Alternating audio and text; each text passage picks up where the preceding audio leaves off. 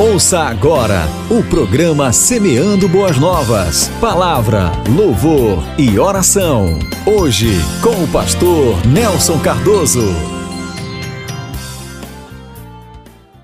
Chegou o momento da nossa reflexão. Meditarmos na palavra deste Deus que é maravilhoso. E existe um salmo na Bíblia que eu acho muito interessante, que é o Salmo de número 42. Um salmo que coloca diante de Deus a nossa alma, o nosso desejo, o nosso anelo pela presença de Deus. E isso nos inspira a nos aproximarmos mais de Deus para termos esta comunhão com Deus e podemos até falar a nossa própria alma. Então começa assim, preste bem atenção como o Salmo 42 começa. Como suspira a corça pelas correntes das águas, assim por ti, ó Deus, suspira a minha alma. Nós estamos vivendo dias difíceis, não poderia ser diferente, porque a cada dia que passa, nós estamos nos aproximando do ápice da igreja, ou seja, do momento especial da igreja, da apoteose, que é o arrebatamento da igreja. E até que isso aconteça, nós vamos ver coisas bem ruins.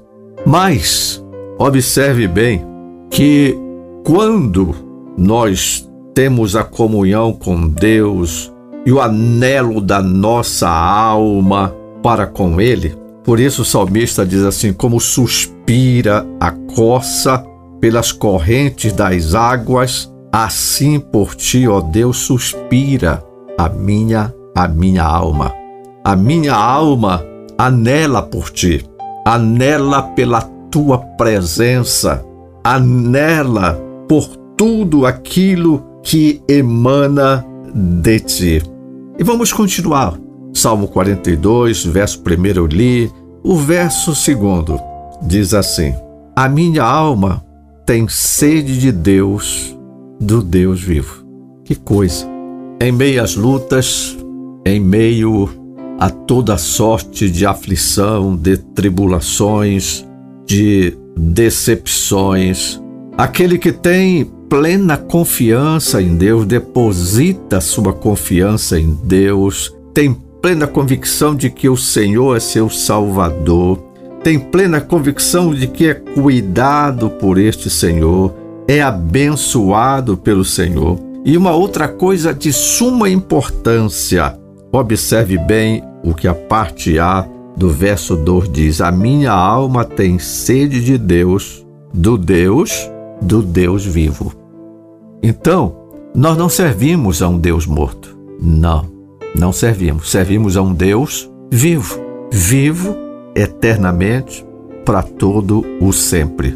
É isso que nos torna diferentes, porque, infelizmente, algumas pessoas servem a um Deus morto. Eu posso dizer Deus que não é Deus, né? Estou dizendo Deus com, com letra minúscula. Não tem a convicção de que ele é vivo, trata de maneira diferente, mas aquele que tem plena convicção de que seu Deus vive, assim como Jó tinha, né? Eu creio que o meu Deus vive. Então, sabemos que Ele está conosco em todos os momentos, em todas as circunstâncias, em todas as, as situações, e o que fazer é convidar a nossa alma a ter sede por esse Deus, sede profunda neste Deus. A minha alma tem sede de Deus, do Deus vivo, o Deus zeloso, o Deus que está conosco em todos os momentos e todas as circunstâncias. A parte B do verso 2 diz: Quando irei e me verei perante a face de Deus? Que coisa, né? Trazendo para para a igreja do Senhor Jesus.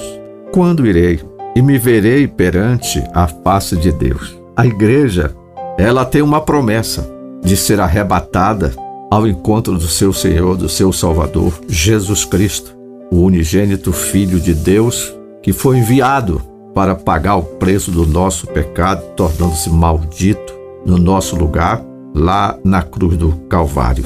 Que possamos, a semelhança do salmista, que não é o salmista Davi, é o Corá, semelhança dele, ter esse desejo profundo quando irei, quando o Senhor arrebatar sua igreja, eu preciso estar pronto, porque eu quero ver a face do meu Senhor, a face do meu Salvador. Mas aí vem uma situação. Quem verá ou quem terá condições de ver a face do seu Senhor e a face do seu Salvador participando do arrebatamento da igreja? Aquele que for fiel até o fim.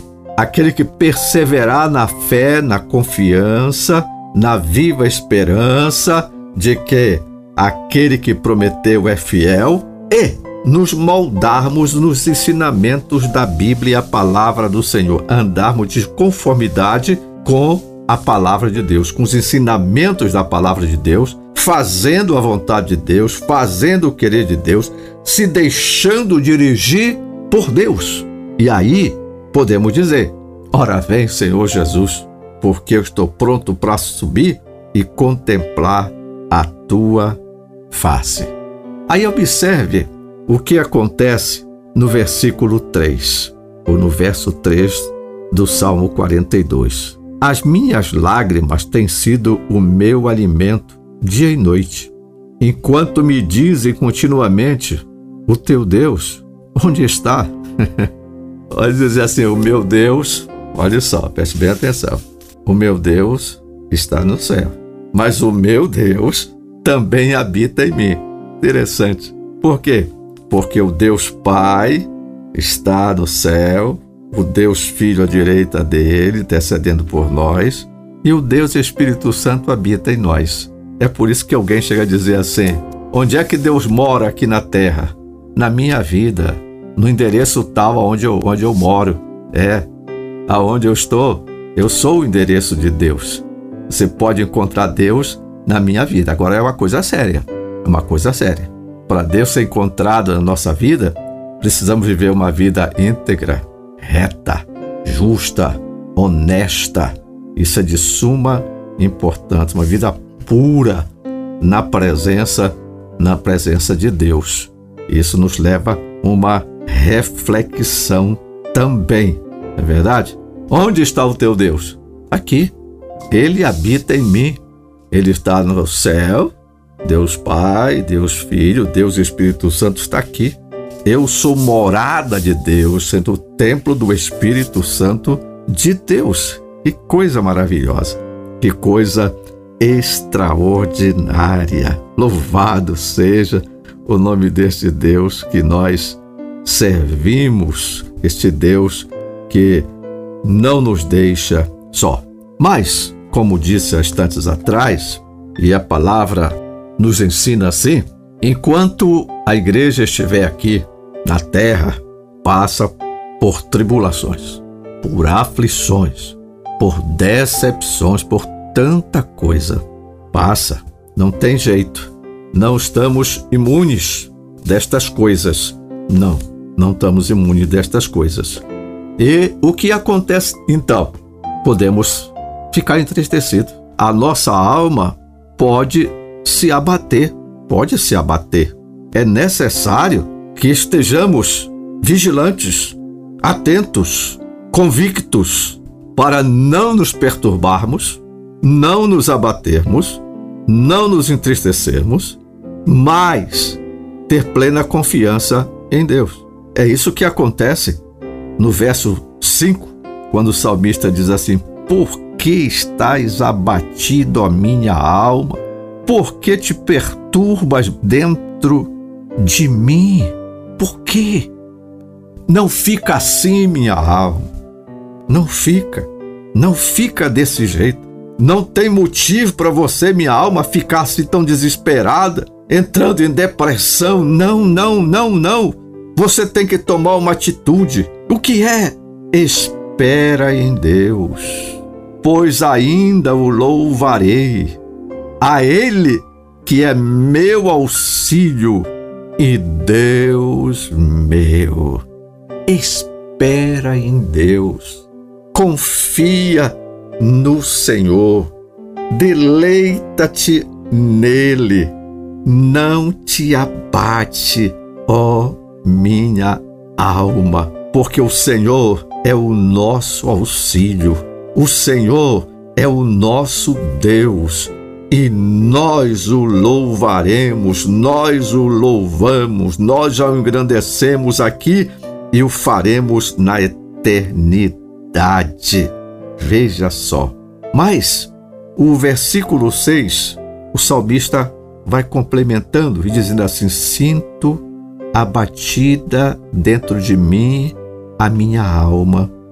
Porque ele se lembra de momentos especiais no caso aqui, o povo de Israel, sinto abatida dentro de mim a minha alma, lembro-me por quanto de ti nas terras do Jordão e no, no Monte Hermon e no outeiro de, de Mizar. Eu lembro e eu fico pesaroso por algumas coisas que estou enfrentando agora, depois de viver momentos tão extraordinários. Mas é isso mesmo. Estamos vivendo momentos extraordinários, de repente, a história muda. A história muda. Mas que atitude devemos tomar? Vamos ver o que a palavra do Senhor continua falando para mim, para você, para todos nós. No Salmo 42, a partir agora do verso 8. Contudo, o Senhor, durante o dia, me concede a sua misericórdia. Durante o dia, me concede a sua misericórdia. E à noite comigo está o seu cântico, uma oração a Deus da minha vida. Tem dois livros na Bíblia que me chamam bastante atenção, justamente é o livro de Salmos e o livro de Provérbios, coisas práticas. E o livro de Salmo é, é, uma, é um livro que que nos aproxima de Deus, nos faz ver coisas maravilhosas acerca acerca de Deus.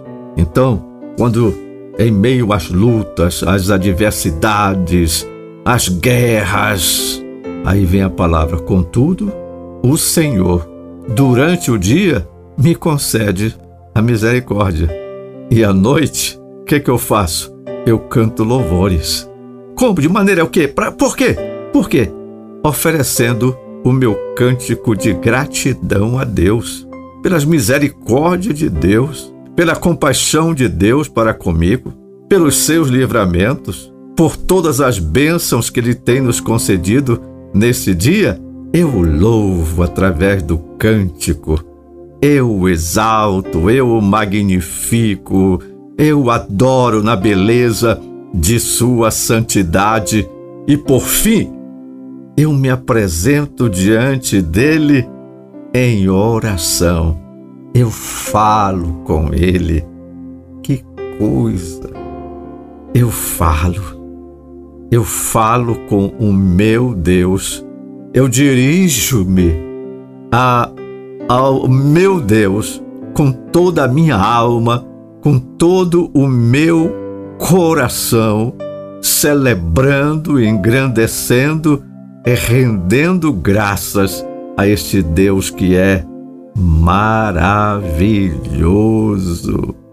E por fim, o verso 11, fechando o salmo de número 42, o salmista deixou escrito para mim e para você, repetindo: Por que estás abatida, ó minha alma? Por que te perturbas dentro de mim? Espera em Deus, pois ainda o louvarei, e Ele, a Ele, meu auxílio e Deus meu. Qual é o Deus que você serve? É o Deus vivo?